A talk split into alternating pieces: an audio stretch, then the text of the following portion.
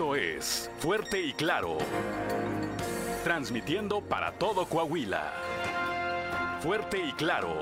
Las noticias como son. Con Juan de León y Claudia Olinda Morán.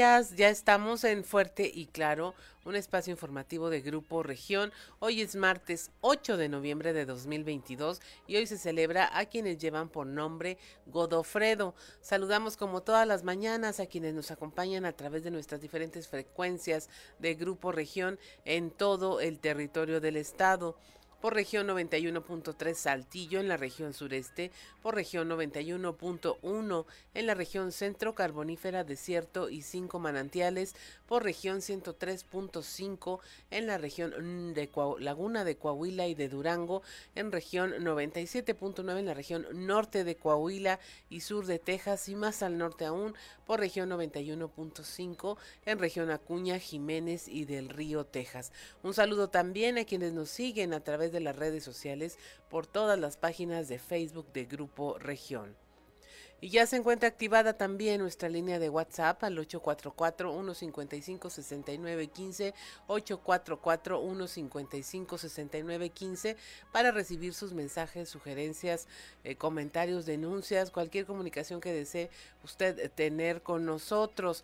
A esta hora de la mañana, 6 con 5 minutos, la temperatura en Saltillo es de 13 grados, en Monclova 20, Piedras Negras 23, Torreón 13, General Cepeda 12 grados, Arteaga 11, en Ciudad Acuña hay 23 grados, en Derramadero al sur de Saltillo hay 11 grados centígrados, Musquis 21, San Juan de Sabinas 21, San Buenaventura 21, Cuatro Ciénegas 15 grados, Barras de la Fuente 14 y Ramos Arispe 13 grados. Mucha precaución aquí en la región sureste, hay bruma, neblina, está bastante eh, difícil el poder ver más allá de que será una cuadra, Ricardo Guzmán, más o menos eh, 100 metros que se puede todavía percibir si viene otro vehículo o si va alguien caminando para que tome sus precauciones. Le estaremos informando también del estado que guardan las carreteras. Pero si usted quiere conocer los detalles del pronóstico del tiempo, vamos ahora con Angélica Acosta.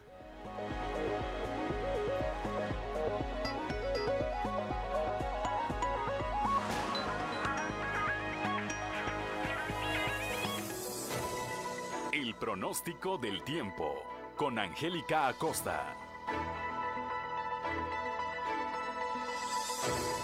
¿Qué tal amigos? ¿Cómo están? Muy buenos días, ya estoy lista para darte los detalles del clima. Mi nombre es Angélica Costa. Vámonos, iniciamos con Saltillo para este martes. Espero una máxima de 26 grados, mínima de 11 durante el día, totalmente soleado, muy cálido, muy agradable. Por la noche un cielo claro y bueno, la posibilidad de precipitación muy baja, 3%. Excelente, nos vamos hasta Monclova, máxima de 30 grados, mínima de 14. Temperatura muy cálida durante el día, a pesar de que vamos a tener periodo de nubes y sol. Y por la noche de un cielo claro, pasaremos a parcialmente nublado. Probabilidad de precipitación ahí para Monclova, 25%. Excelente, nos vamos hasta Torreón. También temperatura muy cálida, máxima de 32 grados, mínima de 12 durante el día. Mucho solecito, una buena cuota de sol, un cielo totalmente claro, va a estar muy cálido. Y por la noche un cielo totalmente claro. Posibilidad de precipitación muy baja ahí para Torreón, 2%. Excelente en Piedras Negras, muy cálido también, máxima de 32 grados, mínima de 21 durante el día, periodo de nubes y sol. Por supuesto se va a sentir cálido a pesar de eso. Y por la noche un cielo parcialmente nubladito. Posibilidad de lluvia 25% para Piedras Negras. Ciudad Acuña no se queda atrás con la temperatura cálida máxima de 30 grados, mínima de 21 para este martes. Durante el día, fíjate que vamos a tener un cielo principalmente nubladito. A pesar de eso, se va a sentir muy cálido. Por la noche, de igual manera, un cielo parcialmente nubladito y bueno, la posibilidad de precipitación 10 10% para Ciudad Acuña. Oiga, ¿usted tiene vuelta para Monterrey? Bueno, pues ahí en la Sultana del Norte esperamos alcanzar una máxima de 31 grados centígrados, también temperatura muy cálida, mínima de 14 durante el día. Vamos a tener periodo de nubes y sol. A pesar de eso, se va a sentir muy cálido. Mantente bien hidratado. Por la noche, áreas de nubosidad. La posibilidad de lluvia, 58%. Se incrementa más durante el día que por la noche. Así que por favor, toma tus precauciones. Ahí están los detalles del clima. Que tenga usted un feliz y maravilloso martes. Nos escuchamos mañana. Buenos días.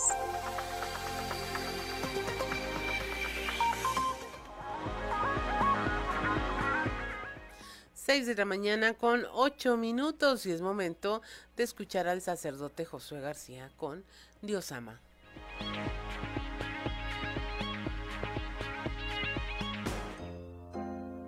Diócesis de Saltillo, presbítero Josué García. Dios ama. El fin último de nuestra vida, Santo Tomás lo coloca en el bien pero como no podemos alcanzar el bien supremo que es Dios, según la doctrina tomista, a lo largo de nuestra vida terrena vamos eh, alcanzando bienes terrenales que nos ayudan en la consecución de alcanzar el fin último, el fin que es Dios.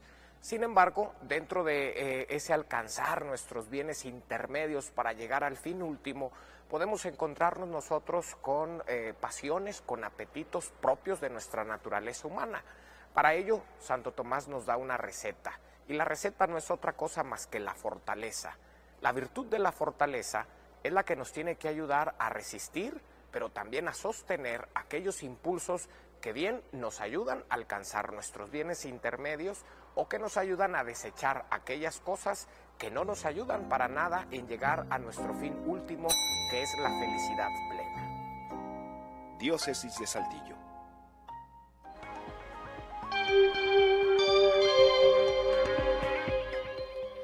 6 de la mañana con 9 minutos. Si usted nos sigue a través de la radio, le invitamos a que vaya a nuestras redes sociales para compartirle este contenido de los tres videos más virales en esta sección llamada Sucedió en.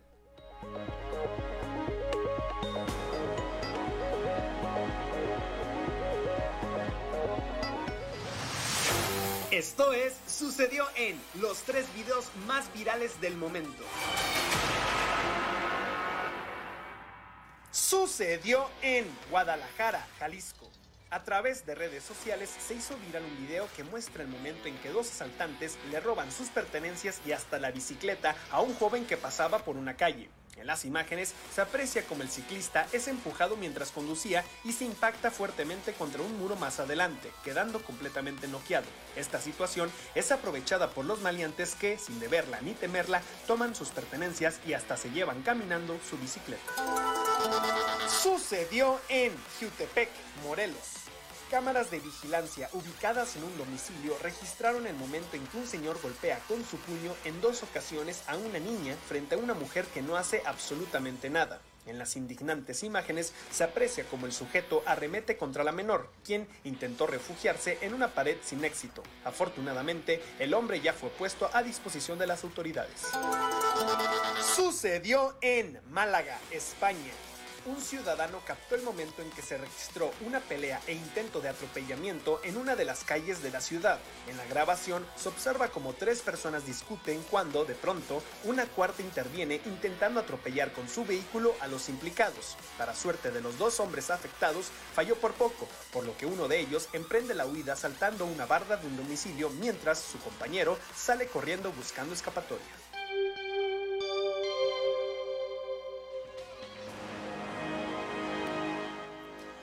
6 de la mañana con 12 minutos y pasamos directamente a la información. Ayer nos tocó reportarle prácticamente a escasos minutos de que había ocurrido, pero una explosión de gas volvió a sembrar pánico aquí en Saltillo, en la capital del estado. Esta eh, explosión derrumbó un complejo de locales ubicado en el Boulevard Urdiñola, en la colonia, a la altura de la colonia Villas de San Lorenzo. Esto provocó pánico en varias colonias a la redonda, donde se alcanzó a escuchar, no nada más escuchar, sino a sentir la explosión. Esta ocurrió alrededor de las siete y media de la mañana, afectó tres locales y un salón de fiestas. Eh, había uno de ellos dedicado a la venta de comida rápida, denominado Antojitos Street. Se, eh, aparentemente ahí se habría originado la explosión. Denise Cervantes era una mujer que iba en camino a llegar a dejar a su hija Anesi Castañeda a la preparatoria. Circulaban en un Toyota del estado de Nuevo León cuando se toparon con la explosión de frente. Escuchemos su testimonio.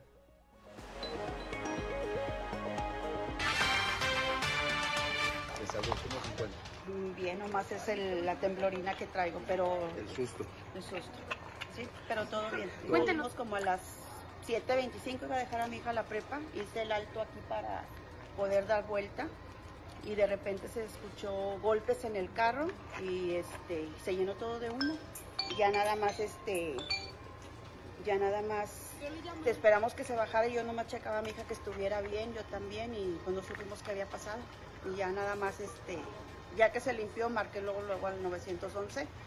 Contestaron rápido, milagro y ya aquí estaban en 5 o 10 minutos. ¿Qué se escuchó en ese momento?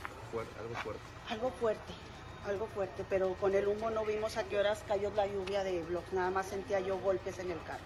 No, ninguna lesión usted y su hija. No, no, ninguna. ¿Qué fue lo primero que pensó? ¿Que se había atravesado un carro? ¿Que había ocurrido? Que había chocado a alguien, pero no me había pegado a mí porque no fue el golpe de un impacto de, de choque, no.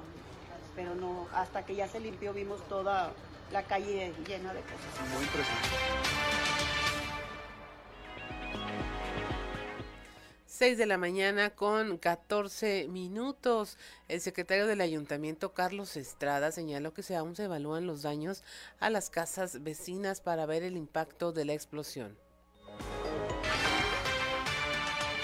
Eh, los mismos vecinos fueron los que nos informaron de lo de lo sucedido y desde, desde hace casi dos horas es que estamos ya realizando a través del área de protección civil y de bomberos y, bueno, ahora veo que se suma también CDN y Guardia Nacional pues a las labores de reconocimiento del lugar y ver que no pudiera existir todavía alguna otra persona afectada. En principio tenemos nada más esta persona aquí de, de enfrente que venía saliendo de su domicilio para dejar a su hija a la escuela, que es familiar mía, fíjate, además esta persona que afortunadamente no, no, no sufrió este, ninguna situación de, daño en, su persona, únicamente una crisis nerviosa. Y ahorita lo que estamos haciendo es levantando ya un censo de las viviendas que pudieron haber resultado afectadas pues, para determinar los daños de las viviendas. ¿no? Eh, preliminarmente pues, nos informan que pudiera ser por la acumulación de gas esta explosión y que pudiera haber sido en uno de los locales, pero no vamos a anticipar nada, vamos a esperar a que se hagan los peritajes correspondientes. Ya anda por aquí también la, la gente de fiscalía y los peritos serán los que habrán de levantar los peritajes correspondientes. Ahorita, una vez que confirmemos en definitiva que pues, no haya ninguna persona eh, lesionada, ya revisamos al interior de, los locales y, eso es lo que nos arroja preliminarmente el diagnóstico que se hizo al interior, pues ya empezaremos con las labores de limpieza. Eh, estamos en el censo, estaremos levantando el censo de las viviendas afectadas, tenemos por ahí algunas que sufrieron, este, pues, se quebraron algunos cristales y, y, principalmente cerraduras, puertas. Eh, vamos, vamos a ver, eh, estamos en el levantamiento del censo. Por ahí ya estamos también identificando los propietarios de estos inmuebles que ya se han venido acercando algunos de ellos y ver qué fue lo que sucedió pues al interior de estos eh, este, locales. Por aquí 6 de la mañana con 16 minutos. Dentro del avance de las investigaciones en torno a esta explosión registrada la mañana de ayer, el fiscal Gerardo Márquez Guevara descartó líneas adicionales al tema de la acumulación de gas e incluso refirió coincidencias o paralelismos con los hechos recientes ocurridos hace dos meses en una casa habitada por policías estatales solamente el levantamiento del lugar de los hechos, seguimos ahí trabajando para determinar las condiciones en las que se da. Eventualmente aparece como una acumulación de gas, un caso similar al que tuvimos nosotros exactamente. Incluso las fotografías de cómo queda son muy, muy parecidas al, al evento de, de allá de, de la casa de los policías de seguridad. ¿Se descarta cualquier otra línea de investigación? Cualquier otra, incluso esto viene a confirmar también el tema anterior, este, son exactamente las mismas este, resultados. Eh, con nosotros se tuvo que hacer un levantamiento total del, de los hechos, pues primero porque tendríamos que rescatar los cuerpos. Acá no hay afortunadamente ningún indicio de que haya personas ahí.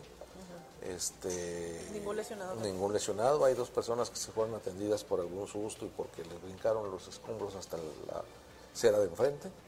Y seguimos trabajando. Yo creo que terminaremos el día de hoy con el levantamiento del lugar de los hechos, eh, la ubicación de la fuga de gas o la concentración de gas y pues hasta ahí. 6 de la mañana con 18 minutos. Ahora desde la región carbonífera, nuestro compañero Moisés Santiago nos reporta pues cómo están quedando prácticamente en el aire los compromisos eh, que se establecieron con los deudos de los mineros atrapados en la mina del Pinabete. Ya no van a recibir el salario semanal acordado sin ninguna explicación. Eh, el informe con Moisés Santiago.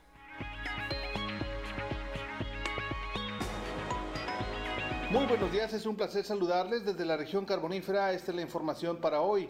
Los deudos del Pinabete, al señalar que ya no recibirán el pago semanal correspondiente al salario, temen que la empresa se deslinde de la responsabilidad.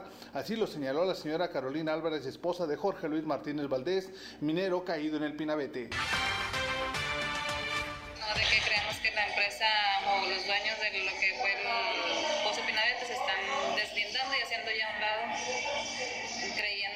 por la, el apoyo del gobierno federal, ya creen que con eso ya, ya se solucionó todo. Y pues si no van a dar ningún apoyo semanal, pues ya que se haga lo, de la ley y que den la cara y si van a tener que pagar, o sea, lo que es cárcel, que entren a, a cárcel. Lo que estamos pensando ya, que la empresa se está deslindando automáticamente desde este pago que ya no nos dieron, ya no nos brindaron, se está deslindando y al momento del licenciado Alejandro Franco ya no brindarnos ninguna, evadir nuestras preguntas y no brindarnos ninguna respuesta, creemos que es lo que están haciendo, deslindándose de todo. Bien, pues este es el sentir de los deudos del Pozo del Pinabete. Esta es la información que tenemos para hoy desde la región carbonífera para Grupo Región Informa, su amigo y servidor Moisés Santiago. Que tengan un excelente día. 6 de la mañana con 20 minutos. Estamos en Fuerte y Claro. Regresamos.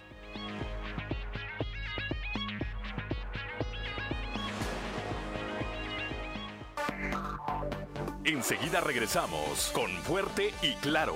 6 de la mañana con 25 minutos. Si usted nos sigue a través de la radio, escuchó 40 grados con Magneto. Este es un éxito pues de los ochentas, de 1989, casi pegándole a los noventas y eh, bueno, es parte del cuarto álbum de esta agrupación mexicana Magneto, que ahí anda todavía, ¿verdad Ricardo Guzmán? Se presentaron en Ramos Arispe, este, bueno, ha sido todo un éxito y el género pues es rock pop. Eh, fíjese, la canción de 40 grados es ha sido interpretada con mayor antigüedad por un grupo que se llama Los Iracundos de Uruguay. Luego se la vamos a mostrar también, esa versión. Oh, ya son las 6 de la mañana con 26 minutos y es momento de presentarle nuestra portada del día de hoy del periódico Capital, un medio de Grupo Región, en donde nuestra nota principal pues es este eh, nueva explosión que se registró aquí en Saltillo y que afortunadamente solo dejó daños materiales. Esto ocurrió al sur de la ciudad en el Boulevard Urdiñola, a la altura de la colonia Villas de San Lorenzo. La Fiscalía General de Justicia del Estado, en, en voz del fiscal Gerardo Márquez Guevara, pues ya señaló que las investigaciones apuntan y es la única línea de investigación a que fue una acumulación de gas e incluso pues refirió todas las coincidencias que había con el anterior caso en donde eh, murieron pues cuatro elementos de la fiscalía también en una explosión decían registrada el mismo día y prácticamente a la misma hora.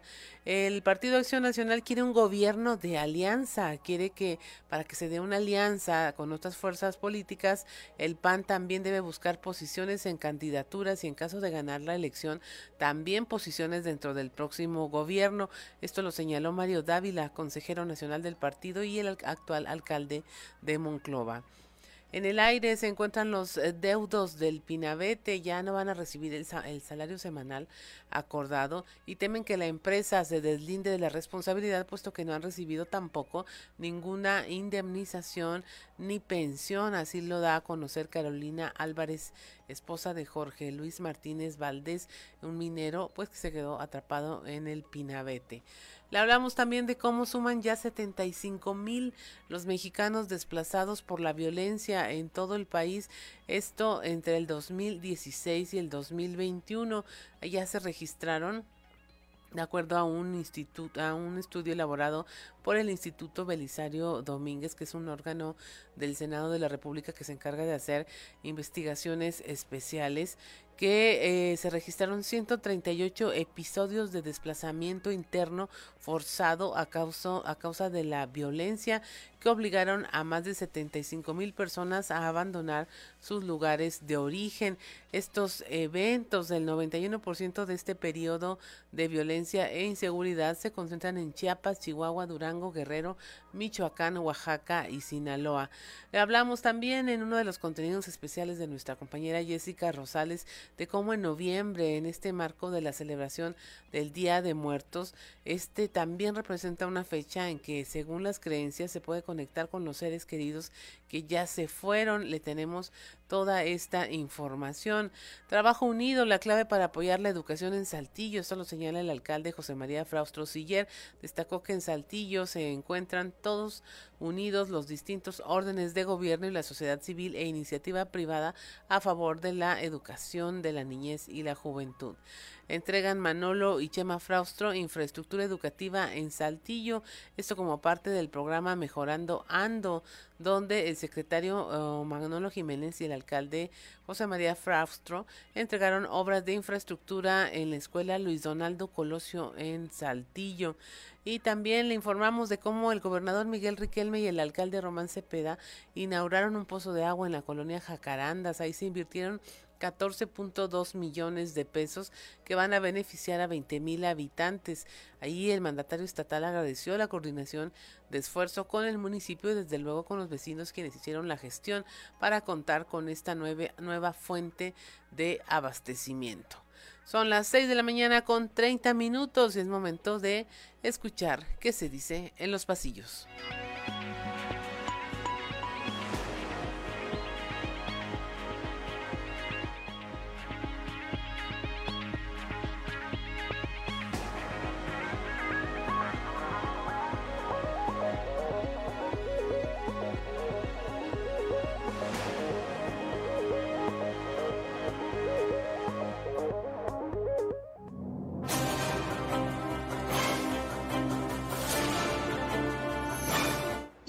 Cartón de hoy, oferta y demanda, que nos muestra un letrerito que señala hacia la boca de un enorme coyote. Y dicho letrero dice, se solicitan prestanombres, socio minero al instante. La explosión del pasado 7 de septiembre en el fraccionamiento privada Santa Fe Cactus, en la que lamentablemente perdieron la vida tres elementos de la Fiscalía General del Estado, tiene varias similitudes con la registrada ayer en Villas de San Lorenzo. Ambas ocurrieron un día 7, exactamente a dos meses de diferencia. Ambas se debieron a una acumulación de gas y ambas ocurrieron poco antes de las 7.30 de la mañana. Las imágenes son similares enormes boquetes que derrumbaron paredes y techos y que le reventaron las ventanas a las casas varias cuadras a la redonda. Eso, dice el fiscal Gerardo Márquez, debilita la hipótesis del atentado en la explosión de hace dos meses. Dirá usted, es mucha coincidencia. Pues nomás pregúntele a la gente de la Ciudad de México por qué tiene tanto miedo a que llegue el 19 de septiembre.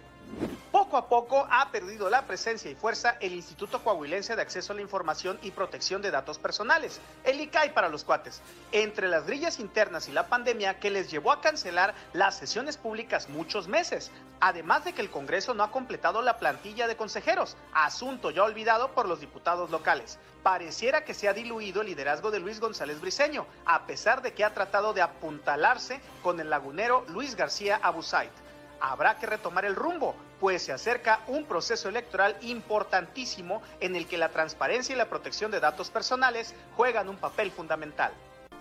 Los niños necesitan un héroe. A 10 días de que arranque el buen fin en todo el país, la Canaco Saltillo espera que poco más de 5 mil negocios se inscriban para participar en los cuatro días que se desarrollará del 18 al 21 de noviembre, incluyendo los ubicados en Ramos Arispe y Arteaga. Hay que recordar que el buen fin es impulsado por el comercio formal y establecido, sobre todo por aquello de las garantías. Hay que ver si, como ha sucedido en otros años, la iniciativa privada le echa la mano a los comerciantes y adelanta una parte de los aguinaldos para favorecer el consumo local, donde la Canaco espera una derrama superior a los 2 mil millones de pesos. ¡Cállese y tome mi dinero! Coahuila se ha caracterizado por no bajar la guardia en todos los ámbitos y el renglón de la salud no es la excepción. El Estado sigue apoyando la vacunación pediátrica contra el COVID-19 y de acuerdo con el secretario de Salud, Roberto Bernal Gómez, ya se tiene un 54% de la población infantil con el refuerzo. Aún así, en las escuelas, los niños deben seguir usando cubrebocas, sobre todo ahora que viene el frío y las enfermedades respiratorias crecen exponencialmente.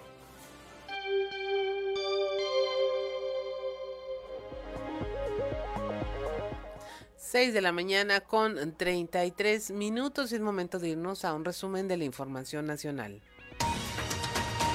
Se entrega en Nuevo León presunto feminicida. Se trata de Rautel N, presunto implicado en el feminicidio de la joven Ariadna Fernanda López, quien eh, se entregó a las autoridades la madrugada del lunes en Monterrey. La Fiscalía de este estado confirmó eh, que el hombre, quien tenía una orden de aprehensión, se presentó de manera voluntaria, acompañado de su abogado, asegurando que se acababa de enterar que tenía esta orden pendiente en su contra. Aseguró ser inocente de lo que se le imputa, que él no habría asesinado a Adrián Ariadna y que por ello afronta directamente a la justicia. En en la Ciudad de México, la jefa de gobierno Claudia Sheinbaum mostró pruebas del homicidio eh, que habían sido excluidas por la Fiscalía de la Ciudad de México en este caso y que inculpan directamente a este hombre Rautel N. Hablamos también en información nacional, no, nos dejaron de usarse recursos para la búsqueda de personas, según la Auditoría Superior de la Federación. Detectó falta de supervisión en los recursos que se asignan a las comisiones locales de búsqueda, además de dinero que finalmente fue devuelto y de la existencia de equipos sin usar. En sus informes 2019 y 2021, esta ah, auditoría determinó que la Comisión Nacional de Búsqueda no cuenta con mecanismos para verificar y detectar riesgos en el uso de los recursos que transfiere a las comisiones de búsqueda locales. Documentó la devolución de más de 120 millones de pesos que no se aplicaron de manera injustificada por parte de dichos organismos durante el año pasado. También habló de recursos por más de 240 millones de pesos entregados a 20 comisiones estatales donde no hubo mecanismos para verificar que los recursos transferidos eh, pues se les diera el uso y destino para las acciones de búsqueda de personas. Eh, también se habló de que pues hay recursos que no se utilizan como drones y otro tipo de equipo porque no hay quien los pueda manejar dentro de las comisiones. Piden revisar la producción de huevo que se produce en Nuevo León. Este deberá ser revisado con pruebas de laboratorio oficiales ante los contagios del virus de influenza aviar en una granja avícola de Montemorelos. En Nuevo León, el gobierno federal está solicitando la aplicación de esta medida. Ya se lo habíamos comunicado que se iban a, sacrificar miles de aves que tenían o que se temía estuvieran desarrollando influenza aviar, así que pues llaman a hacer estas revisiones en la producción avícola de Sonora y de Nuevo León. Rompe récord la producción de cerveza. La producción de cerveza en México sigue una tendencia positiva en lo que va del 2022. Entre enero y agosto se produjeron 94.5 millones de hectolitros, un 5% más en relación con el año pasado. Además de mostrar este dinamismo, la producción cervecera nacional es altamente sustentable. Un reporte elaborado por Cerveceros de México destacó que las plantas productoras en el país utilizan 2.5 litros de agua por para la producción de un litro de cerveza. El promedio internacional es de hasta 6 litros de agua por producir un litro de cerveza. Tras el hallazgo de 53 bolsas con restos humanos en la fosa clandestina de la colonia Santa Fe en Irapuato, Guanajuato, integrantes de los colectivos de búsqueda señalaron que el grado de descomposición permite presumir que hay restos recientes correspondiente a víctimas que tenían un máximo de 15 días de haber sido asesinadas.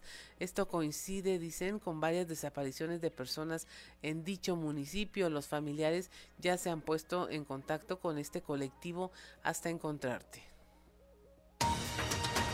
y finalmente en Michoacán se van a abrir al público los santuarios de la mariposa monarca que están ubicados al oriente de este eh, estado en conferencia de prensa se indicó que el santuario El Campanario, ubicado en el ejido del Rosario, que es donde mayor número de visitantes se tiene, se espera que lleguen 138 mil turistas de México y el extranjero, ya una cantidad eh, similar a la reportada en 2019. 6 de la mañana con 38 minutos. Hasta aquí la información nacional y pasamos de nueva cuenta a lo que ocurre en el estado de Coahuila con en las voces de nuestros reporteros en todas las regiones. Aquí en la región sureste, eh, fuentes cercanas a la unidad de control y gestión de la Fiscalía General del Estado estiman que este 2022 se podría superar la cantidad de suicidios registrados. La información con Leslie Delgado. Fuentes cercanas a la Unidad de Control y Gestión de la Fiscalía General del Estado estimaron que en este 2022 se podría superar la cantidad de suicidios en el Estado, ya que hasta el 27 de octubre aproximadamente 262 personas se quitaron la vida. Cabe señalar que en el 2020 se presentaron 283 y en el 2021 se presentaron 281. Aunado al anterior, según las estadísticas de defunciones registradas en 2021 del Instituto Nacional de Estadística y Geografía, INEGI, Coahuila se sitúa entre las nueve entidades con una mayor tasa de suicidios. No obstante, las regiones sureste, Laguna y Ciudad Acuña son donde se concentra un mayor número de casos. Precisamente en Saltillo se han presentado aproximadamente 100 suicidios a lo que va del año. Asimismo, del número total de las personas que se han quitado la vida, 219 son hombres y 49 son del sexo femenino. Además, las edades oscilan entre los 21 y 40 años de edad. Los especialistas consideran que el incremento se debe a que es más difícil para los hombres exteriorizar los problemas mentales por los que pudiesen estar atravesando, sumado a las situaciones económicas o laborales que viven diariamente. Actualmente se encuentran disponibles alrededor de nueve líneas de la vida y la entidad para brindarles una atención inmediata a las personas que tengan ideación suicida. Y además se encargan de que reciban un tratamiento acorde a sus necesidades mentales y psicoemocionales. Informó para Grupo Región Leslie Delgado. 6 de la mañana con 40 minutos. Estamos en Fuerte y Claro. Regresamos.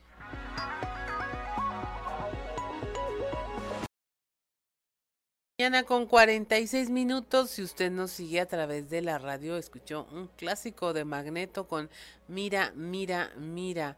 Eh, y mire, nos la describe nuestra audiencia que sí hay un 40 grados de uruguayos, pero que es cumbia, que se llama igual, pero es otra canción, no es, no es una versión eh, de la misma de Magneto.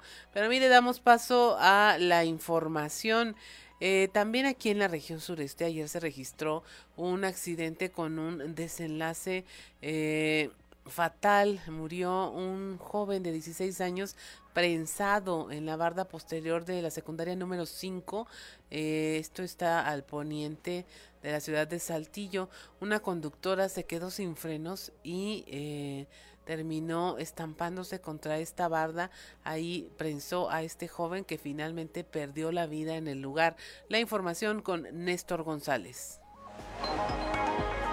Una mujer que conducía una camioneta se quedó sin frenos, por lo que terminó estampándose contra la barda posterior de la secundaria número 5 en la colonia La Minita, prensando a un joven que perdió la vida en el lugar. Las autoridades señalaron que la mujer conducía una Ford Explorer placas FKD 484A circulando de poniente a oriente por la calle Valentín Canalizo de dicha colonia, misma que corre en declive y topa con la calle de Pedro Anaya, justo detrás del plantel educativo. Por la acera caminaban tres jóvenes quienes, de acuerdo con algunos testigos presenciales, fueron alertados por la conductora, ya que se había quedado sin frenos, pero la advertencia no llegó a tiempo para Gerardo Giovanni N., quien contaba con 21 años de edad y vivía en la colonia Alfredo Bebonfil. Tras el impacto, algunos de los vecinos intentaron golpear a la mujer que conducía la camioneta, quien resultó con lesiones leves. Sin embargo, al llegar elementos de tránsito municipal, quedó resguardada para ser presentada ante el Ministerio Público.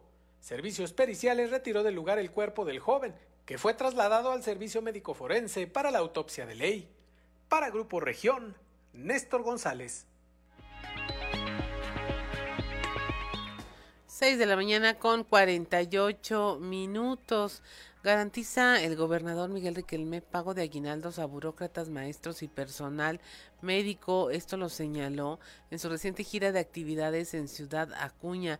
La información con nuestro compañero Ricardo Ramírez. En su última gira de actividades en el municipio de Acuña, el gobernador Miguel Ángel Riquelme Solís aseguró que el pago de aguinaldos y prestaciones de fin de año están garantizadas para los burócratas, maestros y personal médico de Coahuila. Esto gracias a la disciplina financiera aplicada en los últimos meses que permiten hacer frente a estos gastos. Recalcó que esta sería la última ocasión en que la administración pagará estas prestaciones, y aunque no dio una cifra exacta de cuánto se estaría pagando, debido a que aún se están calculando, dijo se han recolectado los recursos económicos necesarios, gracias al ahorro financiero realizado en los últimos meses. Mi gobierno no, no podría dejar a, corto plazo este, hasta... Eh, hasta el mes de compromisos hasta el mes de septiembre para poder salir el 30 de noviembre de 2023 sin eh, adeudos a, corto plazo. Entonces ese va a ser el, el, eh, trabajo que eh, la parte o el área financiera ha estado desarrollando para los últimos para los últimos meses, sobre todo los compromisos que se tienen en este mes de diciembre, que sería prácticamente el último, la, última parte de mi administración, donde tendríamos un compromiso fuerte, que que es la, que son los aguinaldos y que son las, las prestaciones que tienen los burócratas, tanto también como maestras y maestros y el personal médico del área de, de salud. Informó para Fuerte y Claro Ricardo Ramírez. 6 de la mañana con 50 minutos. Eh, aunque el trabajador se verá favorecido con el aumento de los días del periodo vacacional, esto tendrá que compensarse con aumentos e inflación tanto en impuestos como en la canasta básica.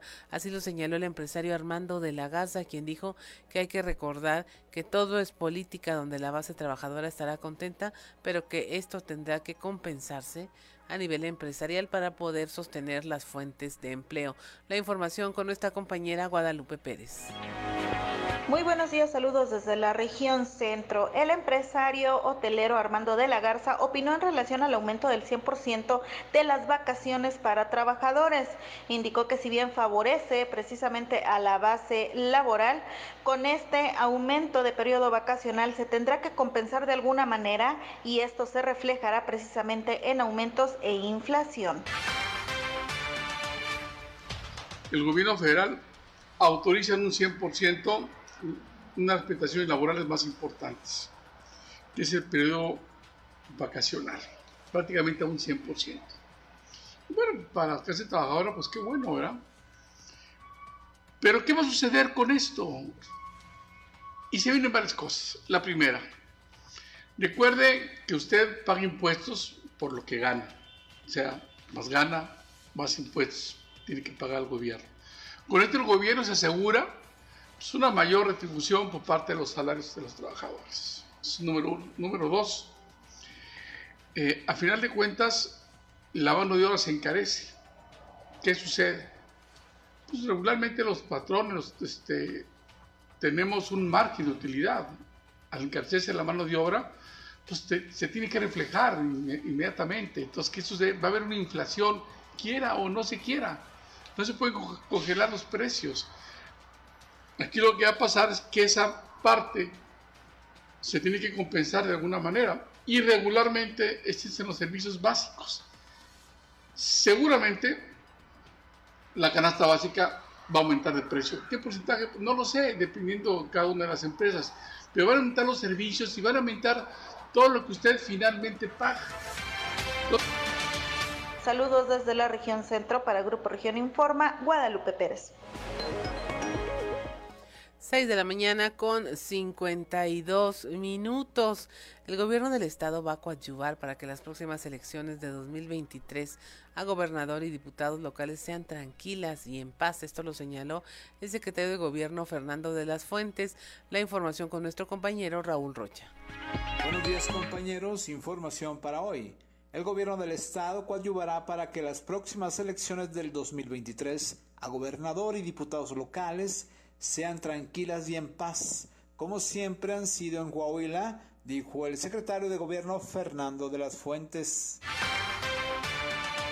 Una de las tareas de la Secretaría de Gobierno estar siempre en permanente contacto con diversos eh, partidos políticos, asociaciones políticas y de la sociedad civil para que pues, vayamos comentando y expresando nuestras inquietudes sobre lo que puede ser el proceso y que estaremos en contacto también con el instituto para hacer eh, coadyuvar para que las elecciones del año que entra sean, eh, como siempre han sido en Coahuila, tranquilas, participativas y en paz. Así es, es lo más importante dentro del proceso electoral y eso se logra con la participación ciudadana, con la participación de los partidos políticos, de las eh, distintas representaciones de la sociedad civil, de cualquier índole que expresan siempre cuando vienen este tipo de, eventos, que, es la confianza, sobre todo en el, en árbitro electoral. Aquí en Coahuila lo hemos construido de una forma muy sólida y siempre ha estado dando buenos resultados. Esta es la información para el día de hoy. Buen día. 6 de la mañana con 54 minutos. Y mire, según información proporcionada por el, la autopista Saltillo Monterrey, la de cuota, está eh, se, eh, se, encuentra operando con normalidad en sus trayectos, lo, lo, subieron hace algunos minutos, las condiciones del clima dice son favorables y solamente pide manejar con precaución, esto para la autopista Saltillo Monterrey y el libramiento norponiente de Saltillo. 6 de la mañana con 55 minutos. Estamos en Fuerte y Claro. Regresamos.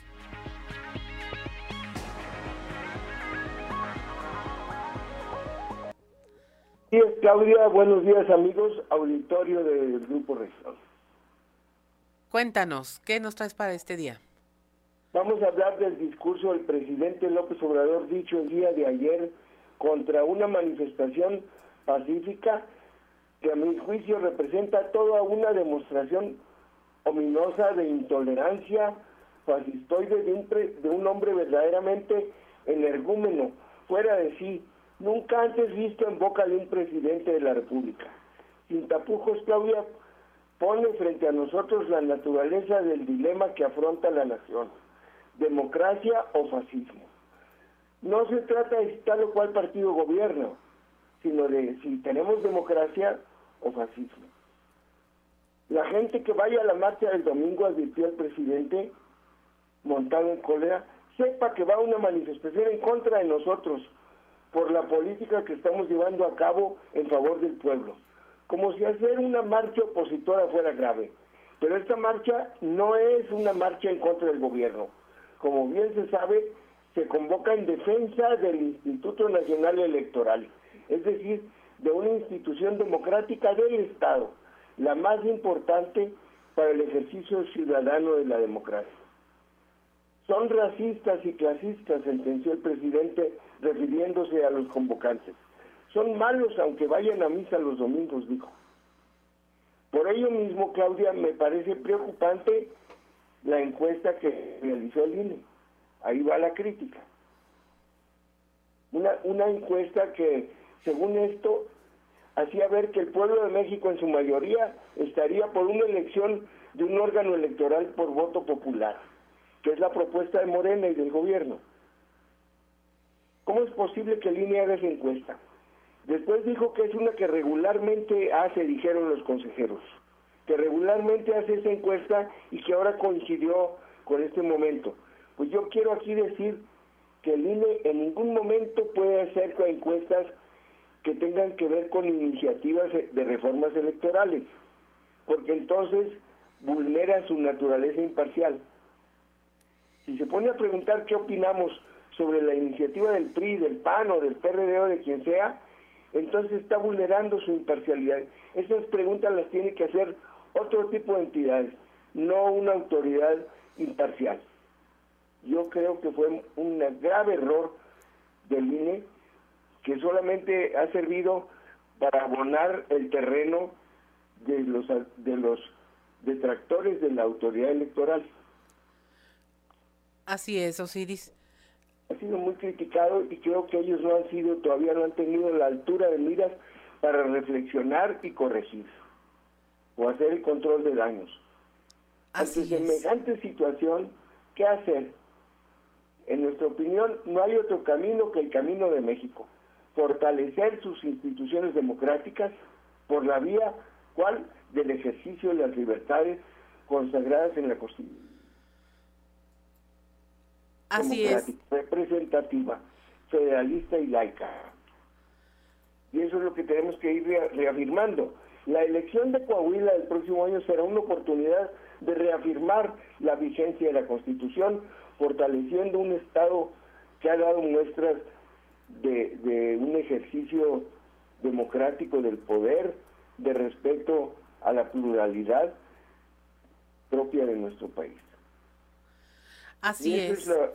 creo que el llamado que eh, acabamos de escuchar en boca del secretario de gobierno para tener unas elecciones como siempre las ha habido en Coahuila, libres y democráticas, es muy pertinente. Y todos los ciudadanos, los coahuilenses, seguramente atenderán, como siempre lo han hecho, ese llamado a, una, a, ir a las urnas con entera libertad, con respeto a los demás y a la diversidad que nos caracteriza. Esa es mi colaboración de esta mañana con ustedes. Gracias. Así es, pues muchas gracias, Osiris. Nos estaremos escuchando la próxima semana. Gracias, hasta luego. Saludos. Saludos. Son las 7 de la mañana con 6 minutos.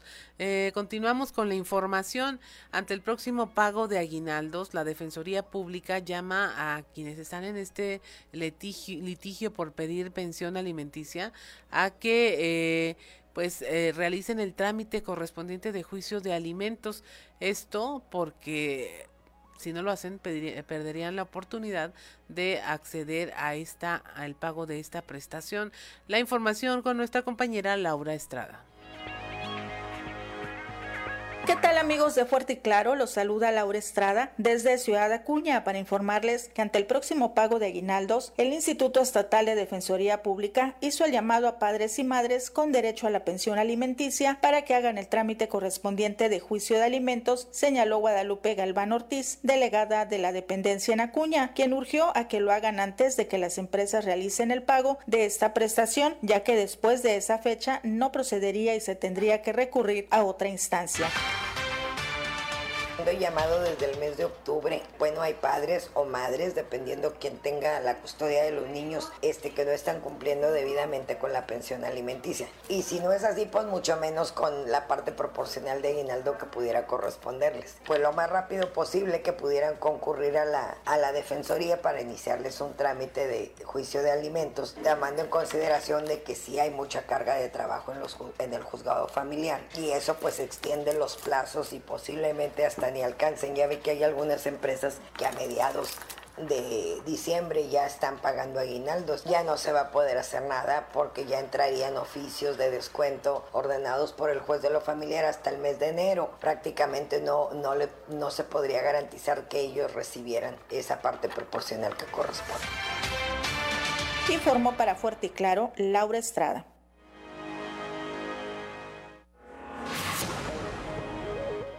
7 de la mañana con 8 minutos. Este martes va a iniciar ya el operativo para el pago de la pensión de adultos mayores. Esto allá en la región norte, en Piedras Negras. La información con Norma Ramírez. La subdelegada de la zona norte de los programas sociales federales, Rocío Domínguez Vital, dio a conocer que este martes dan inicio en la ciudad de Piedras Negras el operativo para el pago de los adultos mayores. A continuación nos dará a conocer los detalles. El 8 estaríamos en lo que es aquí en lo urbano, en Piedras Negras, y ya tenemos el lugar, que será en el salón de la SUTEN, Lauro del Villar, ay, que no, que no se confunda la gente, es el mismo salón con el que estuvimos pagando la, la vez anterior, que está a un lado de, del Teatro José Maldonado. Ahí vamos a estar la próxima semana, el 8, y estaríamos de 9 de la mañana la convocatoria a 2 de la tarde, para todos aquellos que cobran en mesa de atención, que son urbanos. Sí, no, pero sí están constantemente viniendo la gente, sí, estamos, estamos entregando un promedio de unas eh, que serán unas 50 tarjetas diarias ya impresas este, a las personas que lo tienen. Para Fuerte y Claro, desde Piedras Negras, Norma Ramírez.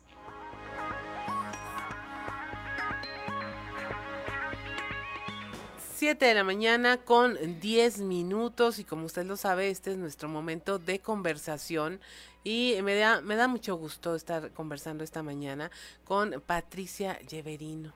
Eh, tuvieron una carrera, ella es directora eh, de eh, igualdad, dime el nombre completo de la contra la igualdad de y contra la discriminación. Dirección para promover la Dirección igualdad. Dirección para promover la igualdad, y prevenir la discriminación. Y prevenir la discriminación. Ese es el nombre completo, pero su tarea no es nada compleja. Es todos somos humanos, no importa género, elecciones, religión, ni nada de eso. Hicieron una actividad muy muy padre este pasado domingo. ¿Cómo les fue primero? Cuéntanos. Ay, Claudia, pues la verdad es que estoy muy contenta, una respuesta súper positiva de la ciudadanía. Este, tú sabes que es domingo y luego sí. de repente este estamos con todas las actividades de la semana y pues levantarse en fin de semana bien temprano está difícil, ¿no? Entonces, tuvimos una participación importante, habíamos citado a todas las personas a las 7 de la mañana para estar un poquito en calentamiento, 7:45 empezamos con eh, lo, lo, lo, que nos implica el calentamiento y a las 8 arrancamos. Fueron 5K. Uh -huh. eh, la cita se dio en lo que es periférico Luis Echeverría y Becarranza. Después fuimos hacia el sur a lo que es este Chiapas y después hacia el norte a Canadá para terminar en Becarranza y periférico. Eh, hubo participación, pues tú bien sabes que es una carrera eh, un tanto dirigida, no es una carrera competitiva. Me preguntaban, ¿pero quién va a ganar el primer lugar? Le digo, no, aquí no se compite, aquí se participa y, este, bueno, obviamente al final hubo ahí una una, una rifa, este, eh, pero bueno, lo más importante, más allá de eso, es el espacio de convivencia que se tuvo con la ciudadanía y sobre todo eh, lo que implica es pues la sensibilización. Tú bien sabes que a través del deporte y a través de todas las actividades que realizamos uh -huh. eh, en la Secretaría de Inclusión, porque pues ha sido como la instrucción, eh, no solamente de, de, nuestro secretario, sino, sino de nuestro gobernador, apostarle a trabajar desde cada área gubernamental eh, en el funcionariado público para eh, pues eh, romper como los paradigmas que tenemos como tan estructurados y, y, y segmentar a la población Ajá. y decir, bueno, tú no puedes, tú sí puedes, entonces es como esta parte de todos estamos aquí, todos podemos independientemente de nuestra condición, o todas las personas estamos. Sí. Te digo, es compleja y no, porque compleja porque tienen que romper muchos esquemas, pero sí. no porque tendría que ser algo que fluyera naturalmente. Ahora, yo te quiero preguntar, eh, porque está ahorita muy en la eh, eh, en, en, en, el ámbito noticioso este tema de eh, la Alianza Cristiana, por ejemplo, que están abogando porque algunas leyes que no están protegiendo a la familia, que hacen estas divisiones de género, de las elecciones, cuestionan eh, por qué sí se puede expresar la comunidad LGBT, pero nosotros no, y porque somos cristianos y también nos discriminan, y están abogando como una contracorriente hacia todo lo que tú me mencionas. Todas las instituciones están armonizadas para garantizar el pleno uso y, de, eh, goce de los derechos, de todas las facultades, pero sin embargo todavía te observamos sectores, hablábamos ayer precisamente con Eduardo Pacheco del tema, en donde yo le decía, bueno, si se trata de apoyar a la familia mexicana, pues hacen falta escuelas, hacen falta servicios médicos de calidad y que no arruinen o dejen en la ruina a las familias cada vez que alguien se enferma gravemente. Hace falta guarderías para que la gente pueda dejar a sus hijos porque tiene que trabajar mucho para sacarles adelante y decía, no, es que son muchos temas, nosotros estamos con esta parte, le digo, pues es la parte que cuestiona decisiones personales. Mira, es, es, es muy complejo hablar del tema de derechos humanos eh, y bueno, yo sí quiero poner como muy claro que el Estado es laico, ¿verdad? Y en virtud de la laicidad tenemos que dedicarnos justamente a establecer como todos aquellos mecanismos de acceso a la justicia para todas las personas. Por supuesto que todas las personas tenemos derecho a expresarnos, a, a dar nuestra opinión, a tener como nuestras creencias propias independientemente de cuál sea como nuestra eh, profesión no, eh, independientemente de, lo que profesemos, ¿sí? O sea, pero sí es muy importante tener como claro que históricamente nos han enseñado muchísimas cosas. Em, nos han enseñado que existe binariedad, nos han enseñado que todo lo que no cumpla con esos requisitos este, sale fuera de la norma, es diverso y por lo tanto no es como lo que yo acepto. Entonces, em, para todas las personas hay espacio y, y, la Constitución es muy clara, ¿no? La Constitución en el artículo primero, en el primero, en su artículo primero nos, nos menciona que queda prohibida toda clase de discriminación atendiendo a nuestra orientación, a nuestras creencias personales, a nuestra identidad de género, eh, a nuestra expresión, a nuestra color de piel eh, y pues en virtud de esa situación pues tendríamos que obedecer justamente a nuestro eh, mandato a, nuestra carta mayor, ¿verdad? Por lo que nos regimos y, justamente pues es, es, esa parte en donde puede entrar un tema de conflicto y un tema probablemente de ponderación de intereses, pero bueno, yo creo que todas las voces tienen que ser escuchadas desde todos los espacios, pero sí tener mucho cuidado porque la línea es muy delgada y luego podemos incitar a discursos de odio y eso pues no está bien, ¿verdad?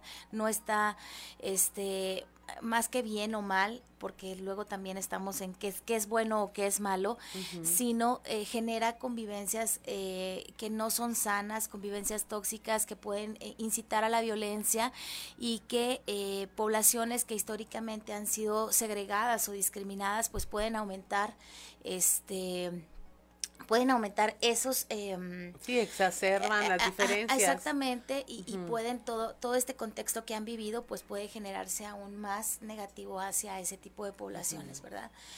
Yo, yo, yo creo que es muy importante que tengamos muy claro desde el espacio en el que estamos que eh, todas las voces son importantes, pero que también estamos eh, para que eh, el acceso a la justicia pues esté ahí para todas y todos presente y entender que somos una ciudadanía y una población y una comunidad diversa. Y hay que abrazar a la diversidad este para que estemos como más felices y más plenos. Así es, y simplemente porque es una asumir que todos tenemos derechos. Estamos eh, conversando con Patricia Lleverino, ella es titular de la dirección para promover la igualdad y prevenir la discriminación.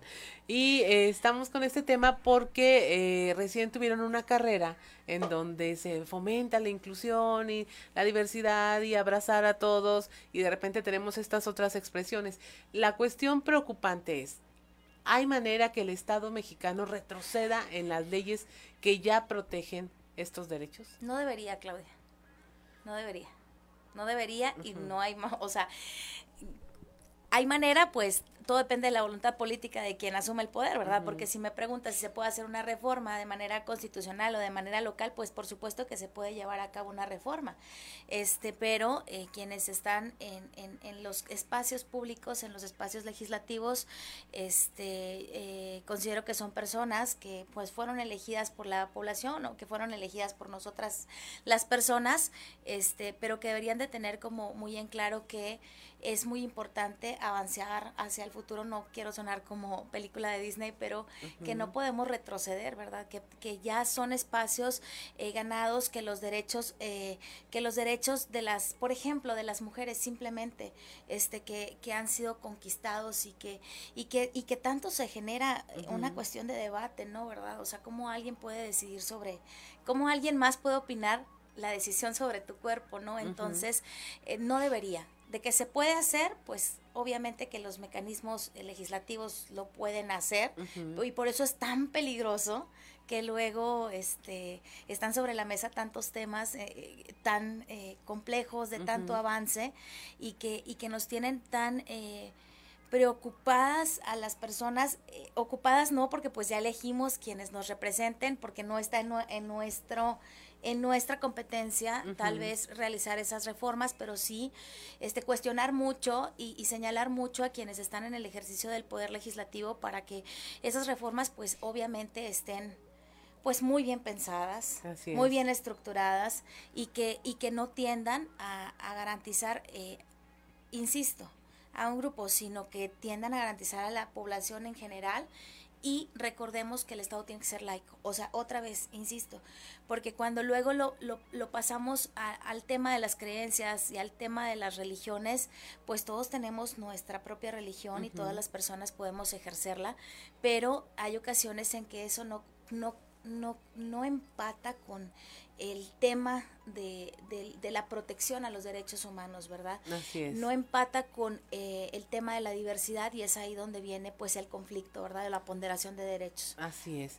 Algo antes de agregar, antes de terminar, Patricia, que quisieras eh, adelantarnos o actividades, cómo se comunican con ustedes, quien tenga dudas. Bueno, nos pueden encontrar en nuestras redes sociales, en la página de Facebook, Dirección para Promover la Igualdad y Prevenir la Discriminación, o en nuestros teléfonos 844 430 81 45 y 46.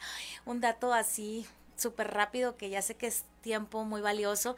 Tuvimos la línea descompuesta, la 45, porque tuvimos ahí este una situación y apenas nos la acaban de arreglar el día de ayer. Nos hablaba la gente, es que no contestan en el teléfono, pues es que lo teníamos descompuesto y no nos habíamos percatado, pero bueno, en fin, ya están habilitados los teléfonos. Este, y pues nada más exhortarles a que continuemos trabajando por una sociedad incluyente, libre de discriminación. Es la encomienda de nuestro gobernador, es la encomienda de nuestro secretario, el ingeniero Manolo Jiménez, y pues la verdad es que este, es una tarea titánica, sí, efectivamente, porque es como apostarle a deconstruir todo lo que hemos aprendido y cuestionarnos cada día para reflexionar y en esa reflexión decir, ¿y qué pasaría si fuera yo la persona que estuviese del otro lado? Me gustaría que me trataran de esa manera, me gustaría que me negaran un derecho, me gustaría que me señalaran, pues esa sería como el mensaje para que todas las personas que me sintonizan o que nos están sintonizando en este medio, este pudieran generar estas preguntas en su interior y hacer pues cambios pequeños, porque con cambios pequeños el mundo puede ser un lugar mejor, más sano. Así es, con eso nos quedamos. Son las 7 de la mañana con 21 minutos, estamos en Fuerte y Claro, regresamos. 7 de la mañana con 26 minutos. Regresamos a Fuerte y Claro. Si usted nos escucha a través de la radio, pues eh, tuvo oportunidad de eh, escuchar un amigo es de Magneto. Ahorita a ver qué nos dice don Antonio Zamora. Va a decir que estamos bien pop tour. Muy buenos días, don Antonio. ¿A poco, ¿A poco alcanzaste a Magneto tú, Claudia? Claro. Sí, ¿Cuántos años tenías? ¿Cómo 10? Pues sí, está, era como de prepa eso, ¿no? Más o menos. sí, sí, como que sí, sí, sí me acuerdo de Magneto. Me acuerdo hasta de los parchís, don Antonio, imagínese. Los parchís, como no, ¿te acuerdas? Sí. Sí, parchís, sí, sí, sí, no, españoles, ¿no? Españoles. Españoles, sí, Fíjate que este eh, va a haber un evento muy importante en, en Viesca este 27 de, noviembre, domingo, por cierto. Eh, la Asociación Mexicana de Epilepsia, de Epilepsia en Niños y Adultos, tiene programado para ese día un, un ultramaratón, que es una carrera de 55 y 30 kilómetros y 10 kilómetros de senderismo eh, todo más, todos los atletas que tengan intención de participar se pueden inscribir en la siguiente liga. www.summit con doble m diagonal evento con la E con mayúscula diagonal 2022 diagonal amena también con mayúscula la letra A. Así que pues todos los que quieran participar ya saben a dónde, a dónde acudir. Y, y yo no sé por qué, por lo de los 50 kilómetros no dudo ni tantito, Claudia, que vengan dos que tres tarahumaras a correr la carrera, ¿eh? Sí. Porque ya ves que los tarahumaras se avientan días este, corriendo y no se paran, no se cansarán. Pregunto. No, pues sí, es que tienen otro estilo de vida, don Antonio, también. Pues imagínese, es, es como eh, que por el lugar donde nacieron están acostumbrados a esas eh, caminatas, ¿no? Desde muy chiquitos y aguantar y las temperaturas extremas y todo. Sí, mucho calor y mucho frío, ¿no? Sí. Y, y luego eso de, de, de que corran con chanclas o con guarache o descalzo. Pues a ser como cuando los kenianos vienen aquí y ganan todos los... Bueno, pe- pero Los kenianos traen sus, sus, sus, sus, sus tenis de de mil dólares y cosas por el estilo, ¿no? ya vienen no. patrocinados, dice sí, usted. Sí, sí, los tarahumaras, no, pues corren, las mujeres corren en, el- en su vestido, en el vestido típico de, de los tarahumaras, ¿no? Así Pues, es. Van a competencias internacionales a Europa y son la... A todo el mundo los quiere ver, a, a tanto los corredores como las corredoras, ¿no? Que- pero ellas corren con su vestido y, y corren con chanclas y, y las chanclas son de plástico y, y demás porque parece que un día entrevistaron a una corredora y le preguntaron que por qué no corría con tenis y dijo no es que me hacen ampolla Sí, no. Entonces, No, que es yo- que es toda una cultura, todo Sí. eh, una tradición, no sé, igual y, y, y si nosotros eh, fuéramos parte de, de alguna comunidad, pues nos gustaría vestir de cierta manera para que nuestra comunidad se vea y se note, ¿no? Debe ser también parte de ese orgullo. Yo creo que sí. Fíjate que ayer, después de, de noticiero, después de, mi participación, después de la participación aquí contigo, hay, hay gente que, que nos escucha en Muclova, en diferente, todo el estado, pues, pero gente de, de Muclova conocida y que tiene mi número, me mandó me mandaron mensajes, oye, ¿por qué no trataste el tema de, del- de la alianza entre PRI y PAN? Y que en el PAN ya dijeron que sí. Dije, mira, lo, lo que pasa este, es que eh, nosotros nos adelantamos hace como una semana, lo dijimos, que iba a haber esta asamblea que ocurrió el domingo, que ahí se iba a plantear y se iba a acordar el tema de la alianza con otros partidos políticos. Y mucho antes, yo creo que hace como dos meses, cuando estuvo Marco Cortés, líder del Comité Ejecutivo Nacional del PAN en Torreón, ahí tuvo una, una reunión, también lo dijimos, una reunión ultra recontrasecreta con el primer priista de Coahuila. Y ahí se tuvo el acuerdo de, de la alianza. Entonces, pues para mí, a a las personas que me mandaron mensajes, le dije, pues para mí no era novedad, porque pues, pues déjenme presumir, les dije, pero ya lo habíamos anunciado. Así que, Así es. pues bueno, valga la aclaración nomás. Así es. Ya los términos de la alianza pues los estaremos viendo en un futuro muy cercano porque ahora sí los aliados quieren ir como bien amarrados, ¿no? De, a ver, yo le voy a entrar, este es mi capital político, pero ¿qué voy a obtener al final? Ah, a final de cuentas, eso es, es interesante. ¿Qué vas a obtener o qué van a obtener los, los, este, los partidos aliados? ¿no? Así es. Eso es. Eso va a ser interesante, don Antonio. Claro que sí, hay que estar pendientes. Así es. Pues mucho gusto siempre de conversar con usted y ya nos estaremos escuchando el día de mañana a ver qué le dice el bolero por allá. Hasta mañana, Claudia. Hasta mañana, muchas gracias.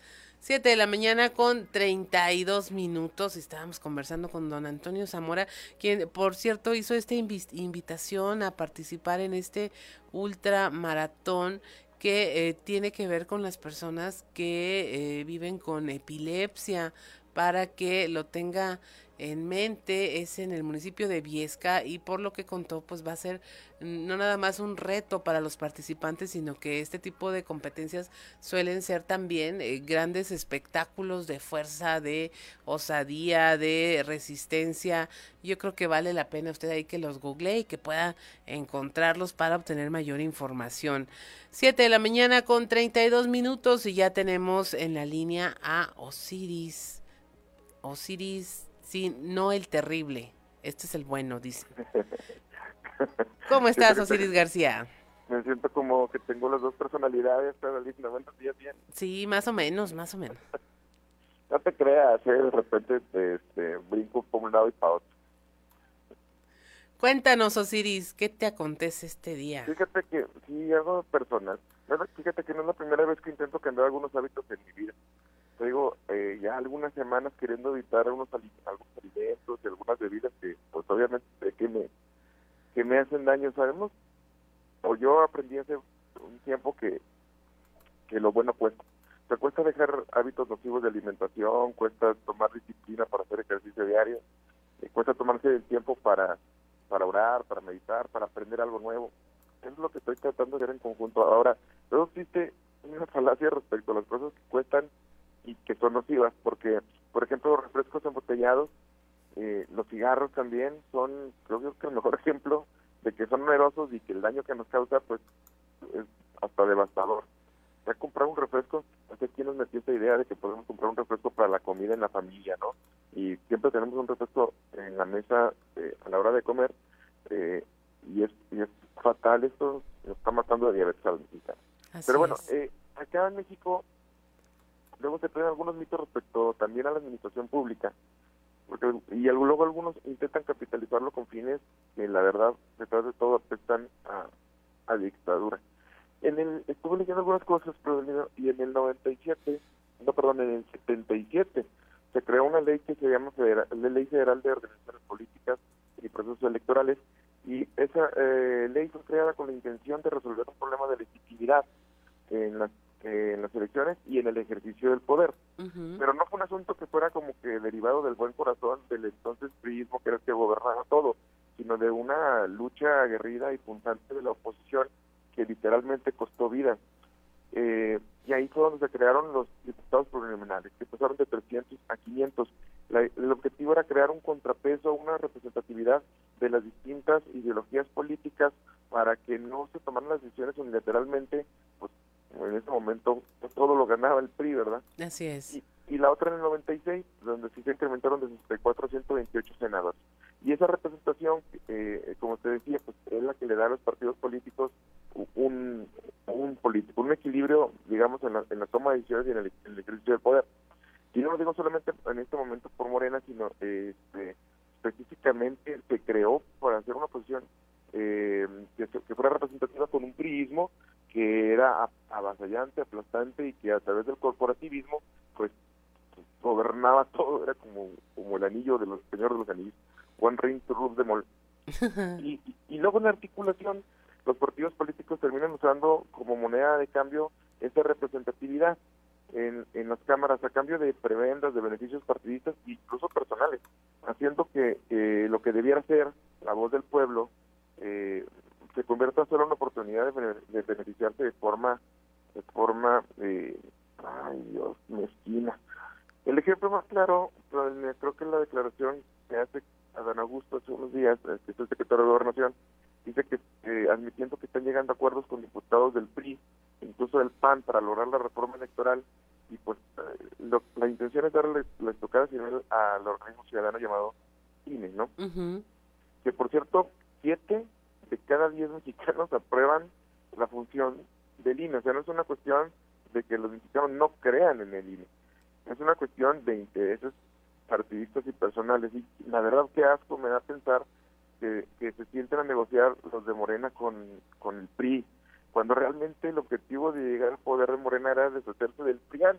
Y hoy lo que tenemos es algo peor, es esta amalgama entre los partidos del poder sacando beneficios personales a través de la elección directa y luego indirecta de parte de los mexicanos de la representatividad en la Cámara de Diputados, que es el primer representante que tienes como ciudadano, es tu, tu diputado o tu diputado federal, se supone que ellos son, debería ser tu voz, y termina siendo una mezcla peor que, que yo, con vodka tamarindo y unas perlas negras. Ya sabemos que eso va a terminar horrible, o ya apestando, fatal. Y luego, la verdad es que saben los políticos, que el verdadero cambio estructural es que el ciudadano se involucre en la toma de decisiones directamente con sus representantes y que se les audite. no en el número de, la, de, diputados o la representatividad o que si el INE es ciudadano o no, porque sí lo es. El problema es que al final estos diputados o los senadores terminan representándose solos o los intereses partidistas y no a los, a los intereses de los ciudadanos. Eso es lo que es verdaderamente costoso. No que les paguemos un sueldo, porque el sueldo que tienen los diputados realmente es representativo, que sí, que ganan más que, que, la mayoría de los mexicanos, sí, pero no somos un país pobre, somos un país inequitativo. Eso es completamente distinto. Así es. De que hay, hay. De que no se reparte equitativamente, esa es otra cosa. Así es. Y el poder, pues ahí está en unos cuantos y siguen tomando esas decisiones. Ahora, digo, en una amalgama está horrible que termina pareciendo un, monstruo de feria. Eh, yo no sé, de todas las cosas que no me imaginé ver en la vida, es tampoco me imaginé nunca ver en la vida una marcha ciudadana apoyando al INE. Así es, imagínate. Es, mm. es, es, una... o sea, no porque esté bien o mal, pero es como... No, pues, es, claro, es extraño. Es, que es el árbitro, sí. exacto, es el árbitro. Lo que tendríamos que apoyar a, un, a un árbitro, eh, a una a una institución que lo que hace es nada más velar porque las elecciones se lleven a cabo de la manera más transparente posible y con confianza para los ciudadanos.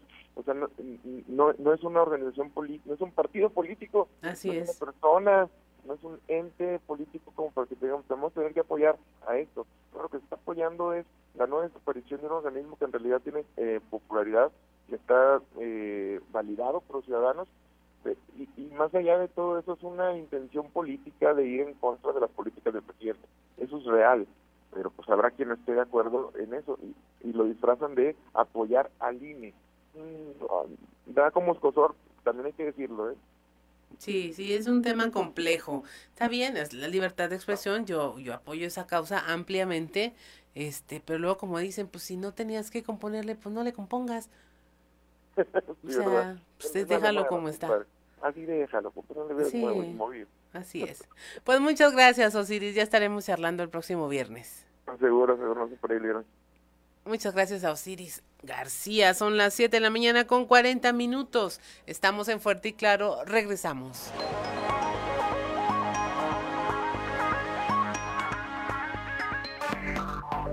Enseguida regresamos con Fuerte y Claro. Este sí, un cover de una canción francesa que eh, lleva el mismo nombre. Y bueno, nos da mucho gusto saludar a don Joel Roberto Garza Padilla desde Ciudad Frontera, Coahuila, que nos envía su frase del día de hoy. El otro día la olvidé, eh, don Joel Roberto, ni la pasaron por aquí, pero pues la verdad que nos hicimos ahí bolas con todo lo que estaba pasando y ya no, ya no la leímos, pero hoy sí.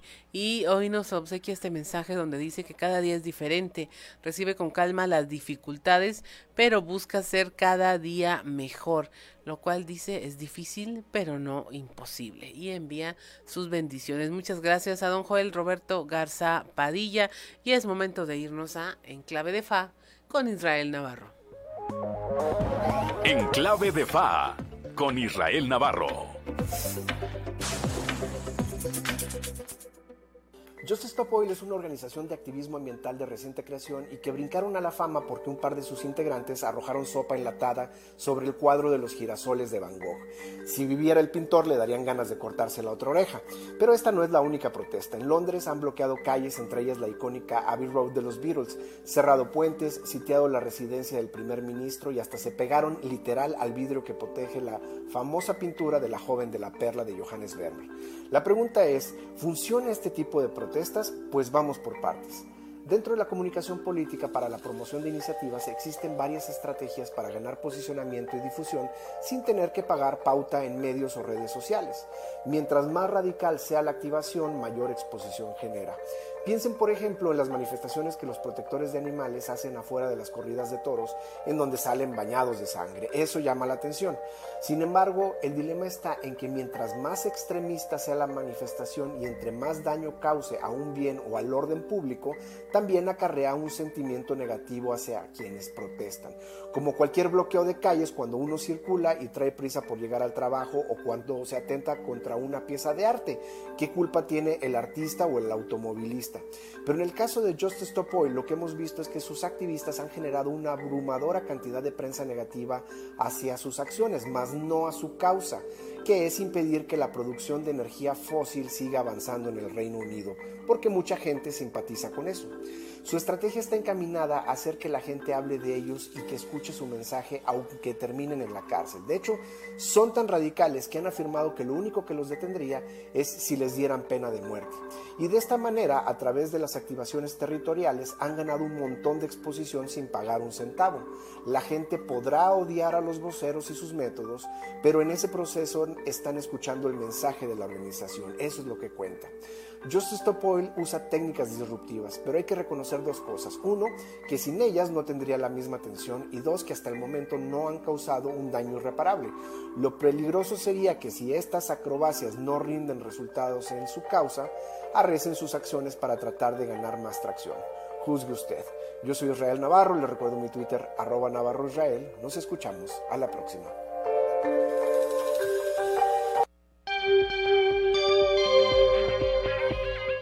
7 de la mañana con 50 minutos. Continuamos con la información. El gobernador Miguel Riquelme y el alcalde eh, Román Cepeda inauguraron un pozo de agua en la colonia Jacarandas, esto allá en Torreón.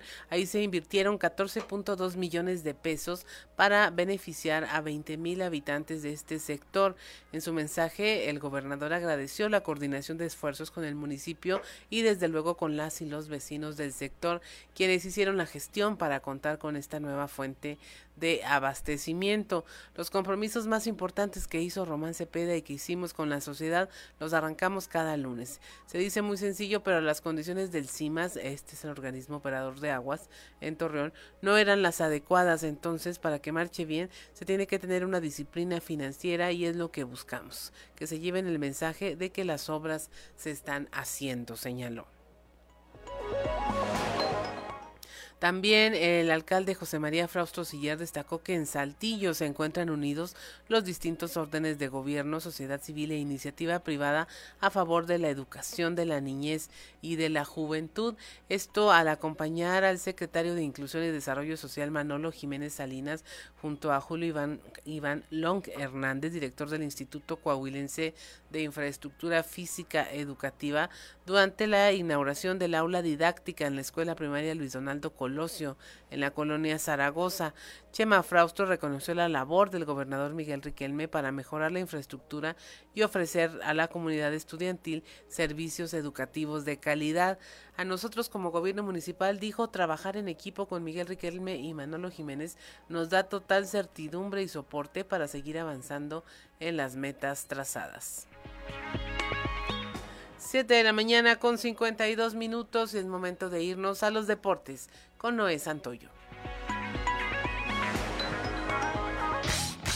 Resumen Estadio con Noé Santoyo.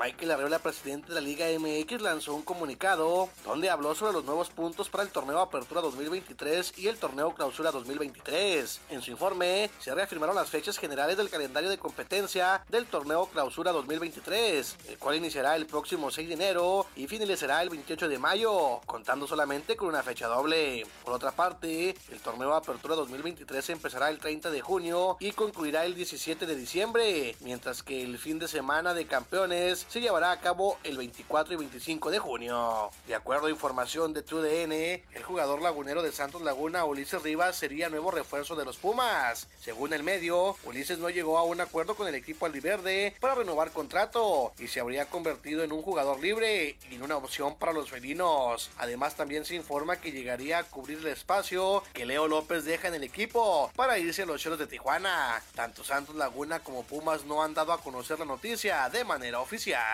En la Liga Femenil, Tigres y América se instalaron en la gran final del torneo Apertura 2022. Un duelo de muchos contrastes, datos históricos que le darán un ambiente único. Por primera vez se dará un duelo de técnicos extranjeros con Ángel Villacampa por parte de las Azulcremas y Carmelina Moscato con las Felinas. El cuadro de la Universidad Autónoma de Nuevo León eliminó a Rayadas en el Clásico Regio y las de Cuapa hicieron lo propio con Chivas, las líderes y campeonas defensoras en el Clásico Nacional. Es así que por segunda ocasión en la historia del campeonato rosa se dará la rivalidad entre las Águilas y las universitarias. El Real Madrid perdió en Vallecas frente al Rayo tres goles por dos, en un encuentro en el que fue superado en intensidad por el equipo local, que contabilizó 15 remates y marcó tres goles para llevarse la victoria y dejar sin liderato al conjunto de Carlo Ancelotti. Los cuervos de Baltimore se apoyaron de Kenyan Drake y su mariscal de campo Lamar Jackson para doblegar este lunes a los Santos de Nueva Orleans con marcador de 27 a 13 para su tercera victoria consecutiva en la NFL. Drake corrió para 93 yardas y dos touchdowns. Justin Houston tuvo una intercepción para acompañar su tercer juego consecutivo con múltiples capturas. Por su parte, Jackson completó 12 de 22 pases y un touchdown y frustró a Nueva Orleans con su movilidad. Además, corrió para 82 yardas para ayudar a Baltimore a ganar su tercer juego consecutivo y permanecer en la cima de la conferencia americana. Resumen Estadio con Noé Santoyo.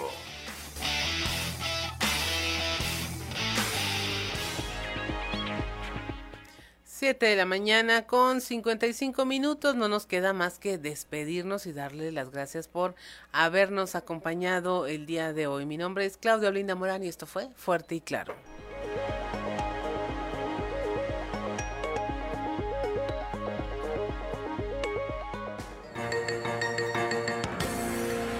Escuchaste Fuerte y Claro. Las noticias como son transmitiendo para todo Coahuila. Fuerte y claro, con Juan de León. De lunes a viernes a partir de las 6 de la mañana.